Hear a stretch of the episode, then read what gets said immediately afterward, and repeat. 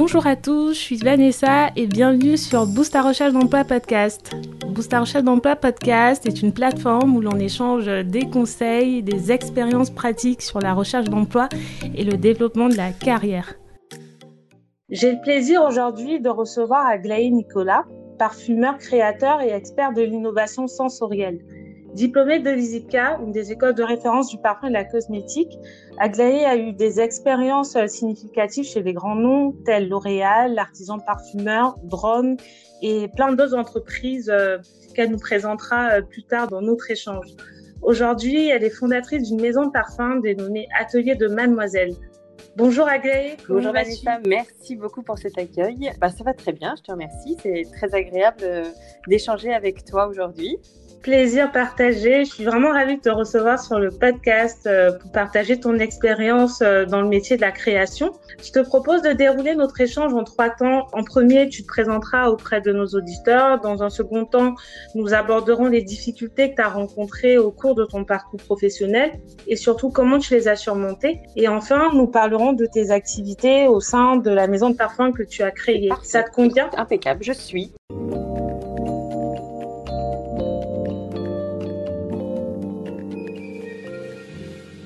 Pour commencer, comment te définis-tu, Aglaé? Pourrais-tu te présenter à nos ah, auditeurs? C'est très difficile de se définir soi-même. Hein. Euh, je vais tenter l'exercice. Donc, je suis parfumeur créateur, mais pas seulement, parce que c'est vrai que j'ai euh, une, une expérience euh, s'est déroulée sur à peu près les 20 dernières années. J'ai quitté l'ISIPCA en 2004, donc, et, j'ai commencé à l'ISIPCA en 2001. Donc là, cette année, je fête finalement 20 ans d'industrie et j'ai déroulé finalement une activité euh, euh, complémentaire puisque j'ai occupé beaucoup de postes différents, depuis les, métiers euh, de l'évaluation jusqu'au métier de la création. Alors, c'est vrai que ça donne finalement une vision globale et, assez linéaire finalement d'un process de création en parfumerie, ce qui fait que je touche et j'ai une connaissance, enfin, je touche à tous ces niveaux-là et j'ai une connaissance assez, assez large des process qui me permet aujourd'hui finalement d'appréhender l'indépendance de façon beaucoup plus confortable. D'accord, très intéressant. Et d'ailleurs, euh, une question me vient à l'esprit, comment euh, est venue cette, euh, cette passion autour de, de, la création, autour du parfum, et comment tu la nourris au quotidien? Ah ouais, ça, ça c'est difficile parce que je dirais que je suis pas née dedans comme, comme certains. J'ai vraiment, je suis arrivée, je suis arrivée au parfum par les odeurs plus que par le parfum intrinsèquement. J'ai toujours été fascinée par les odeurs, qu'elles soient bonnes ou mauvaises, vraiment. J'ai toujours aimé sentir, j'ai toujours une énorme curiosité vis-à-vis de, de l'odorat, peut-être parce que j'ai une sorte de facilité à sentir, mais pas seulement, il y a vraiment une grande curiosité. Et un jour, vraiment par hasard, j'étais vraiment préadolescente, j'ai découvert l'Izipka euh, lors d'une porte ouverte et je suis tombée en amour devant le métier de parfumeur parce que ça répondait finalement à une sorte de besoin, plus qu'une passion, vraiment un besoin de réponse. J'ai besoin de réponse, j'ai besoin de, comprendre le monde.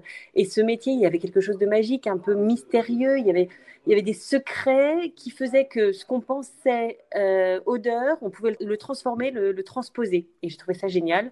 Donc je me suis lancée à corps perdu euh, dans des études. Euh, dans des études qui me permettaient d'y accéder. D'accord, très clair, très clair.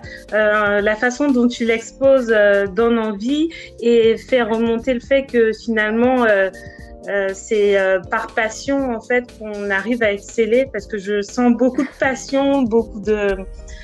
finalement, j'ai envie de dire même d'amour pour le métier que tu, tu exerces. c'est vraiment une très, une très belle chose. Je te propose à présent de passer dans la deuxième phase de notre entretien.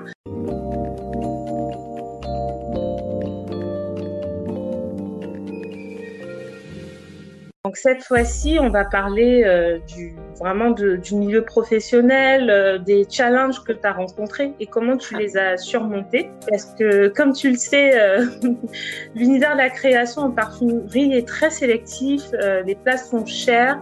Euh, comment t'es-tu prise pour évoluer dans ce domaine? C'est vrai que c'est un métier qui est, euh, qui est concurrentiel, on va pas se mentir, mais euh, je dirais qu'il y a de la place pour tout le monde, puisque je pars du principe que la création, par définition, c'est intrinsèquement lié à la personne. Donc, on est tous uniques, tous différents. On a tous une manière d'appréhender la création, enfin, on va dire l'expression personnelle qu'est euh, le résultat d'une création.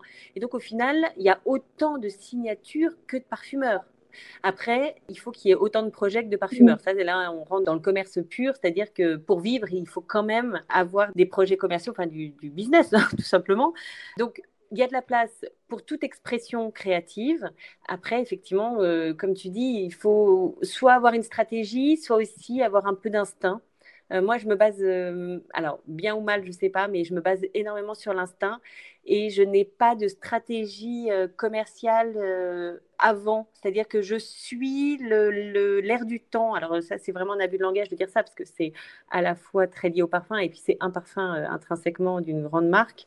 Mais je suis le sens du vent en fait. C'est-à-dire que si mon instinct me dit que c'est le bon, c'est le bon chemin, je le prends avec ses erreurs, hein, parce que je ne vais pas me leurrer. Hein, J'ai mhm. fait aussi des, des erreurs. Et comme toujours, de toute manière, on apprend beaucoup mieux de ses erreurs que de ses réussites. Et donc, je ne vais pas donner une stratégie, je, vais juste, je peux juste énoncer la chance que j'ai eue. J'ai eu une chance inouïe, c'est-à-dire que euh, à une période où c'était peut-être plus aisé quand même de trouver des stages ou des alternances. Euh, j'ai eu la chance à la fois d'intégrer les IPCA en, en un shot, c'est-à-dire que j'ai passé le concours et je suis rentrée directement. Bravo. En fait, tu, tu y vas né au vent et, et, la chance est avec toi. Euh, donc, je me, je me, suis présentée à l'IPCA. J'ai aussi donc cherché forcément des entreprises avec qui collaborer.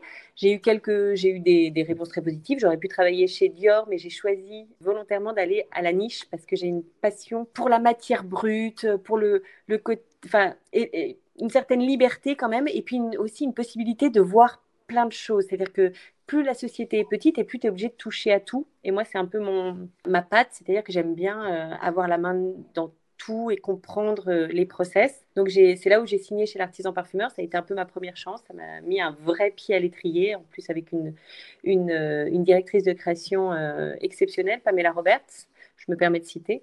Et, c'est à partir de, ce moment-là, finalement, que je suis rentrée dedans avec, euh, en fait, une réponse. À chaque fois, c'était une réponse qui allait dans mon sens. Donc, de fait, il n'y avait pas de frustration et ça me, demandait, ça me donnait toujours envie d'aller plus loin d'avancer toujours plus loin. Et c'est euh, en rentrant par la marque que ça m'a donné envie aussi de passer de l'autre côté du miroir et d'aller en maison de composition pour comprendre les rouages, les manières dont euh, techniquement ça pouvait se, dérouler derrière la création et la réflexion euh, créative de la marque. J'espère que j'ai été claire. D'accord. Oui, oui, en fait, j'entends que finalement, euh, derrière tout ça, il y a aussi une confiance en soi. Enfin, finalement, tu avais confiance en toi, confiance en tes envies. Euh, là, tu parles beaucoup de liberté aussi. J'entends que finalement, il faut se faire confiance et puis euh, tester, en fait, vraiment y aller et puis euh, bah, apprendre aussi euh, de ses erreurs et ajuster son parcours euh, Alors, en fonction. Euh, je dirais, plus on est au début de sa carrière et plus on a le droit de se tromper. Parce que justement, tu parles d'ajustement, c'est tellement juste. On peut ajuster tout le temps, hein, mais plus tu avances et plus l'ajustement va être faible. Alors qu'au début, tu peux vraiment tout explorer. Et c'est là où, c'est génial et c'est là où il faut se laisser, mmh. laisser la grande liberté d'aller voir ailleurs et pas toujours se, se dire je veux finir à tel endroit, dans telle marque, alors je vais commencer comme ça. Les, chemins euh, parfois sont plus sinueux qu'on ne pense. Ah oui, tout à fait. Et en termes vraiment de challenge, si on a un que tu as rencontré, que dirais-tu? Parce que c'est un milieu quand même qui est très particulier, qui est assez sélectif, notamment la parfumerie euh, fine. S'il y avait vraiment quelque chose de vraiment euh, difficile que tu as vécu et que tu souhaiterais partager, ce serait quoi? Dès le début, on m'avait dit de toute façon, il n'y a, que l'ISIPCA, c'est la voie royale, ce qui était vrai à l'époque. Hein. Euh, euh, aujourd'hui, c'est un, peu, un peu plus nuancé. Mais euh, à, cette époque-là, il n'y avait que l'ISIPCA et c'était la seule voie pour devenir parfumeur. Et j'avoue qu'en entretien oral face au jury professionnel de, de je leur ai dit on m'a dit que c'était l'ISIPCA la seule voie d'accéder au parfum. Mais si vous ne me prenez pas, j'y arriverai quand même. Et bon, ça a peut-être été le déclencheur pour lequel ils m'ont pris. Ah Mais je dirais que euh, si on veut, on finit quand même par y arriver. Il ne faut, pas s'entêter hein, euh, de façon stupide, mais néanmoins, euh, quand il y a une motivation profonde et ancrée, je pense que les portes s'ouvrent parce qu'il y a de la, de la, sincérité. Tout à fait. Et que dirais-tu également aux jeunes qui veulent absolument faire de la parfumerie fine? Parce qu'on sait que voilà, c'est beaucoup plus glamour et euh, que dirais-tu euh, finalement à ces personnes-là? Parce que on est conscient quand même que les places, euh, il y a peu de places.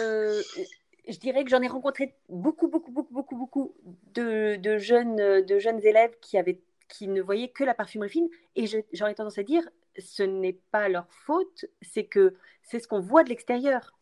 Quand on parle parfumerie, on n'a que l'image du parfumeur, pour ceux qui connaissent le métier, mais on ne voit que l'image du parfumeur. Mais il y a tellement d'autres métiers qu'on rencontre, même lors de ses études, lors de ses stages, que finalement, les envies peuvent changer. C'est-à-dire que si on a envie de faire de la parfumerie fine et que c'est le but pour lequel on rentre dans une école ou dans une formation, tant mieux si c'est le moteur premier, mais il ne faut pas se fermer pour autant aux autres, euh, aux autres activités du métier, parce qu'il y a tellement de choses. le métier d'évaluateur, c'est un métier clé, charnière. Le métier, il, y a, il y a même des, des, gens qui ont fait les IPCA et qui ont fait des métiers annexes, comme commercial, qui est pourtant un métier qu'on on pourrait dire qu'on pourrait penser transversal sur plein d'industries, mais néanmoins, il faut une, faut une certaine qualité de, de connaissance, on va dire, une, certaine qualité, euh, c'est-à-dire la, capacité à, comprendre et à aimer l'industrie pour être commercial en parfumerie.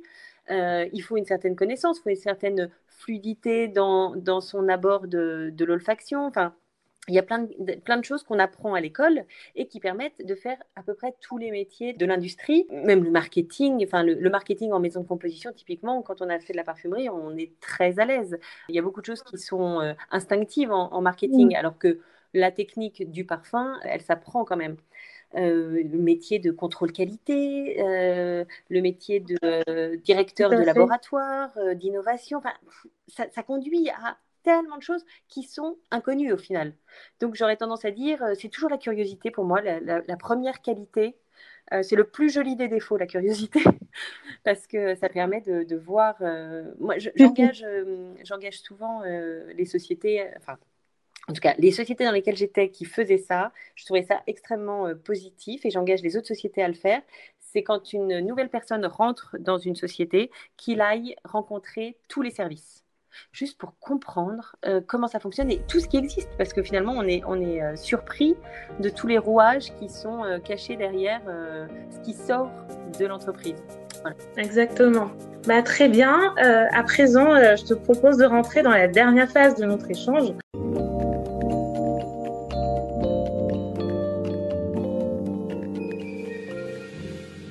Euh, cette fois-ci, on va parler de tes activités au sein de l'atelier de Mademoiselle. Oui. Déjà, j'aimerais savoir pourquoi as-tu décidé de, quitter euh, euh, le, salariat, entre guillemets, enfin, des entreprises de renommée dans lesquelles tu as travaillé pour te lancer dans l'entrepreneuriat? Très confortable du salariat. Alors, deux raisons. J'avais vraiment depuis toujours l'envie d'être indépendante, de tester l'indépendance. D'abord parce que je suis entourée de professionnels, euh, dans ma famille, quasiment tous les professionnels sont des, euh, des activités indépendantes ou, euh, enfin, soit du corps médical, soit des entrepreneurs. Et, donc, en fait, finalement, le métier de l'entreprise, enfin, les métiers de l'entreprise m'étaient inconnus quand j'étais enfant et, jeune adulte. Je l'ai découvert finalement en travaillant. Et donc, intrinsèquement, je savais que j'avais envie d'expérimenter, quitte à me tromper et puis à revenir à un modèle traditionnel, mais j'avais besoin d'expérimenter cette phase-là. Et puis la, situation, euh, il y a eu des changements, euh, des changements professionnels et puis des changements aussi personnels dans ma vie qui ont fait qu'il y a eu un moment, c'était le, c'était le moment, c'était vraiment euh, le déclic j'en ai, profité, j'ai vraiment pris la balle au bon pour, pour prendre cet envol. Et par contre, c'est vrai que je, suis partie, non pas avec un projet, mais juste cette envie d'être indépendant. Et puis, j'ai travaillé ensuite sur la réflexion euh, de quoi, comment. Voilà, il faut aussi se laisser le temps hein, quand on est entrepreneur. Ça ne s'invente pas. Alors, il y en a qui ont sûrement plus le feeling ou plus la fibre entrepreneuriale, mais il y a plein de choses qu'on découvre. C'est un métier euh, extrêmement complexe, hein, le, métier d'entrepreneur. Parce que moi, je suis une femme métier. Une femme métier, c'est euh, quelqu'un qui sait faire. Et je, je suis rentrée dans un monde où il fallait en plus avoir euh, des idées stratégiques, c'est-à-dire pas seulement des idées, mais de la stratégie de fond, être une communicante, une businesswoman, une, euh, il y a plein de, plein de choses que bah, j'avais pas forcément comme euh, corde à mon arc et qu'il a fallu que je développe, parfois malgré moi. Donc, je dirais que euh, si je dois donner un, un conseil sur ceux qui veulent se lancer dans l'entrepreneuriat, soit vous avez super la fibre entrepreneuriale et que vous, connaissez un peu les rouages de l'entreprise ou de la manière d'entreprendre, et alors là, allez-y, il, ne reste plus qu'à trouver une idée. Soit vous avez l'idée et euh, laissez-vous le temps d'expérimenter votre métier dans un cadre euh, salarié pour un peu vous roder. Parce que euh, ça, enfin, je veux dire, on n'est pas tous égaux devant l'indépendance. Non, mais c'est très intéressant ce que tu, partages parce que c'est vrai qu'aujourd'hui, on a un peu l'impression que c'est un effet de mode en fait d'être entrepreneur ou on a souvent l'impression que voilà, tout le monde tout le monde peut être entrepreneur, c'est la voie royale, mais euh, c'est très intéressant que tu partages que finalement on n'est pas tous égaux face à, à ces attitudes-là, hein, qui sont quand même des attitudes de personnes assez indépendantes, euh, qui aussi ont quelque part le goût du risque et qui sont prêtes à devoir gérer euh, des multitudes de choses en même temps. Je parlais tout à l'heure d'être euh, à la fois à la création, à la fois à la communication, à la gestion du budget, enfin des tas de choses. Donc, hmm. ok, ça marche. Et du coup, concernant Atelier de Mademoiselle, quelles sont les offres que, tu proposes? Quand je me suis lancée, bah, quand j'ai un peu réfléchi comment j'allais euh, modéliser mon offre, euh, j'ai créé finalement deux activités parallèles et complémentaires. Mon activité de parfumeur indépendant, alors c'est mon nom, hein, c'est Aglaé Nicolas, je suis parfumeur, je travaille euh, pour les marques. et de l'autre côté, j'avais envie aussi d'un espace un peu. Alors, tu marquais le fait que je parle de liberté, mais oui, voilà, un espace d'expression libre pour faire ce que je veux dans les valeurs que je défends, euh, c'est-à-dire euh, la naturalité, euh, le développement durable, le local, les choses comme ça. Et puis aussi une part aussi créative, libre, c'est-à-dire, bah, j'ai pas de brief, je fais ce que je veux. le mhm. principe de la page blanche. Et donc, l'atelier, mhm. l'atelier de Mademoiselle me permet effectivement d'exprimer et, et, puis d'explorer tout ce qui fait finalement moi, moi en tant que personne, et puis moi en tant qu'histoire, c'est-à-dire euh, tout ce que j'ai intégré en, 20 ans d'industrie. Donc, on est, enfin, aujourd'hui, euh, ma manière de travailler aussi sous l'atelier de Mademoiselle, c'est euh, une semi-indépendance, c'est-à-dire que je suis indépendant en tant qu'entrepreneur, c'est-à-dire que je suis PDG seul, enfin c'est une entreprise unipersonnelle, et je travaille en collaboration. C'est ma manière, c'est une sorte de... Je pense que ça va vraiment aller dans le sens du futur, justement, c'est-à-dire que j'agrège des talents qui sont eux-mêmes indépendants de façon à avancer ensemble. Donc, euh, parfois, c'est des communicants, mhm. parfois, c'est des financiers, parfois, c'est... Et en fait, on crée une activité euh, collaborative pour que chacun, finalement, euh, avance dans le bon sens en créant une offre de service qui soit valorisée et valorisante. C'est cette nouvelle manière de réfléchir, finalement, le, l'activité professionnelle et, de faire que les indépendants ne soient pas vraiment tout seuls. C'est-à-dire qu'idéalement, j'aimerais créer une sorte de, de, d'entreprise, de, de, plein d'entreprises unipersonnelles. C'est-à-dire que le DAF, c'est un DAF partagé, le communicant, c'est un communicant partagé. Moi-même, je suis euh, mhm. sur certains projets avec euh, un groupe particulier, puis sur un autre avec un autre groupe particulier. Et voilà, on avance tous ensemble et, euh, et on crée de la valeur comme ça. Et en même temps, on se valorise comme ça. Non, mais c'est une euh, excellente approche. En fait, ça me fait penser aujourd'hui un peu, euh, je crois, si je, ne me trompe, à tout ce qui touche à l'ubérisation. En fait, finalement, euh, est-ce que ça, ça, a trait à eh ben, ça ou c'est au contraire, ça permet autre chose? de contrer la... Oui, alors, oui, d'une certaine manière, sur la manière finalement de, de faire, c'est-à-dire qu'il y a plein de personnes qui collaborent ensemble, mais en même temps, ça contre l'effet euh, d'ubérisation, c'est-à-dire qu'on est tous à égalité. Contrairement à, on va dire, le type Uber, euh, au-dessus, il y a quand même une entreprise hein, qui fait des sous et des gros sous, et puis au-dessous, il, y a la, il y a la force active qui amène les sous et qui se débat comme il peut. Là, dans le modèle que j'aimerais bien euh, rendre pérenne, on apporte tous notre valeur et on partage à égalité, c'est-à-dire qu'on est tous sur le même plan. On est vraiment sur, les, euh, sur ces, euh, ces, nouveaux formats, comment on appelle ça, euh, les, une sorte de vertical brain, tu vois, le côté, tout le monde est au, niveau, au même niveau. Ouais, non, mais c'est génial, vraiment. J'espère qu'on aura une autre occasion pour que tu puisses en dire plus, mais je bah, trouve ça vraiment fabuleux. Et alors, pour répondre à ta question première, quand même, qui est quelle est l'offre réelle de l'atelier de Mademoiselle? Bah, C'est du parfum, hein. tout simplement, avec comme je disais tout à l'heure, c'est-à-dire chacun a sa signature unique, avec une signature unique qui est celle de l'atelier. Et euh, pour l'instant, c'est Enfin, non, d'ailleurs, je dis pas pour l'instant. C'était jusqu'à présent du parfum d'ambiance et puis c'est en train de, de, passer sur parfum ambiance et peau. Donc, il y a des, euh, des parfums sur, des, sur l'idée de, mhm. euh, bah, d'avoir toujours une, une, comment dire, euh, une sorte d'évocation. Donc la, la, première collection, elle parlait surtout de, euh, de parfums euh, très naturels. Enfin, la naturalité, ça veut dire parler du naturel, mais en plus, c'était 100% naturel, 100% bio, 100% végétal. Ensuite, les autres collections, elles étaient toujours autour de la naturalité en termes d'évocation olfactive, mais, mais avec, avec une histoire un peu plus léchée, un peu plus sophistiquée peut-être. Il y avait la collection autour de Paris Paris, et ses mystères, Paris et ses lumières, etc.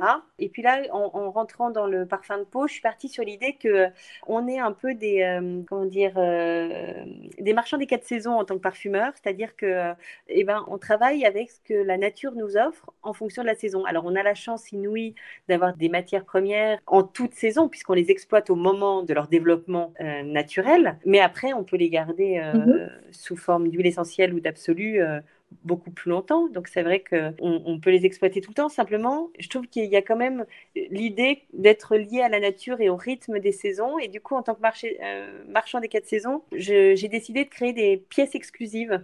Et c'est comme ça que je suis rentrée dans la, parfum, dans la parfumerie fine sous la marque L'Atelier. C'est euh, avec des pièces uniques. C'est-à-dire que chaque parfum n'existe qu'en un seul exemplaire et euh, ne sera plus jamais fait. Ça fait vraiment rêver, ça donne vraiment beaucoup envie. Merci en tout cas pour ce partage. J'avais une petite question pour toi. Oh. J'appelle un peu la, question piège. C'est que c'est euh, pour toi, euh, que penses-tu de la réglementation en, fait, en tant que créatrice?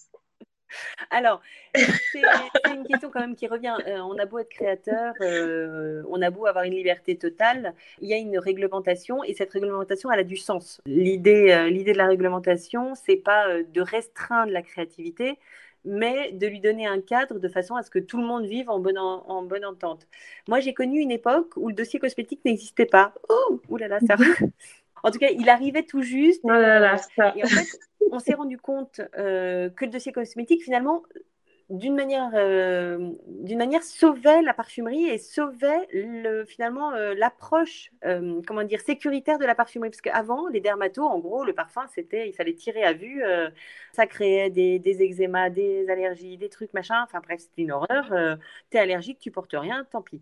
Mhm. Alors que le dossier cosmétique, par définition, c'était, ben, on vous ouvre finalement euh, les portes du secret, de façon à ce que vous puissiez, en bonne intelligence, euh, donner les bonnes informations à vos patients et que euh, tout le monde puisse vivre et utiliser du parfum sous des formes différentes. Donc finalement, ça sauvait des milliers de formules. Donc en fait, l'intelligence de la réglementation, c'est non pas de restreindre, mais de permettre de continuer de travailler sans faire disparaître bêtement des, des, matières premières parce que tout à coup, on a découvert qu'il y avait quelque chose de dangereux dedans, alors que non, c'est pas dangereux intrinsèquement, c'est dans telles conditions d'usage, ça peut euh, représenter euh, une allergisation. Euh, alors, les CMR, bon, là, pour le coup, on ne discute pas.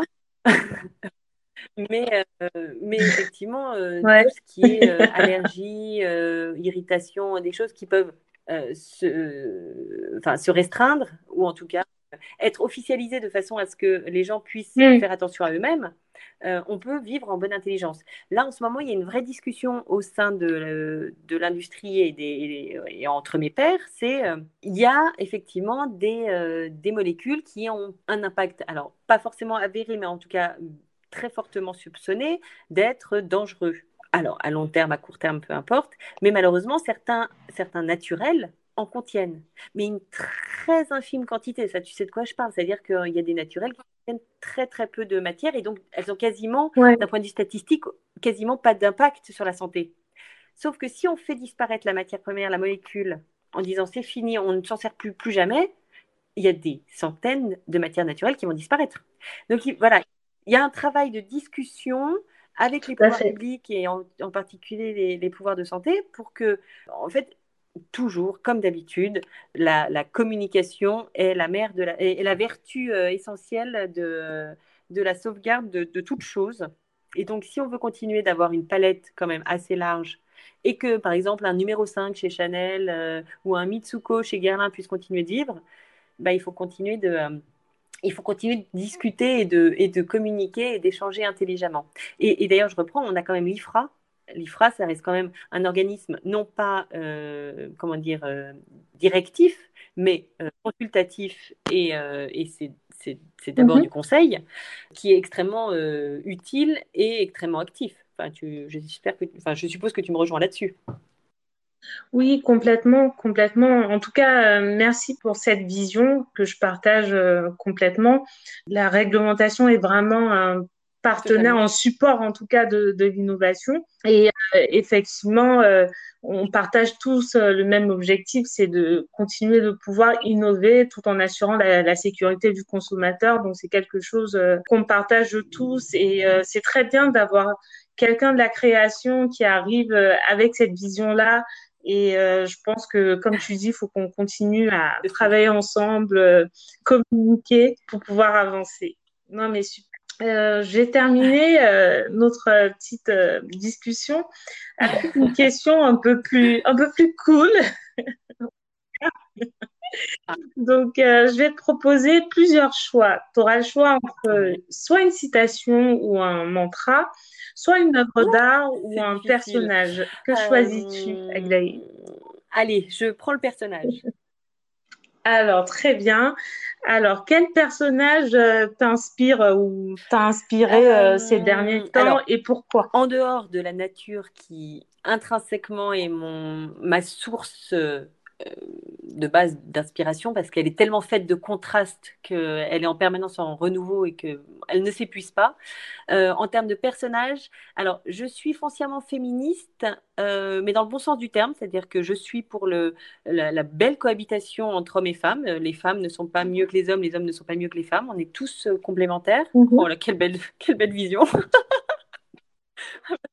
Ah là là, mais que je partage complètement. Hein, enfin...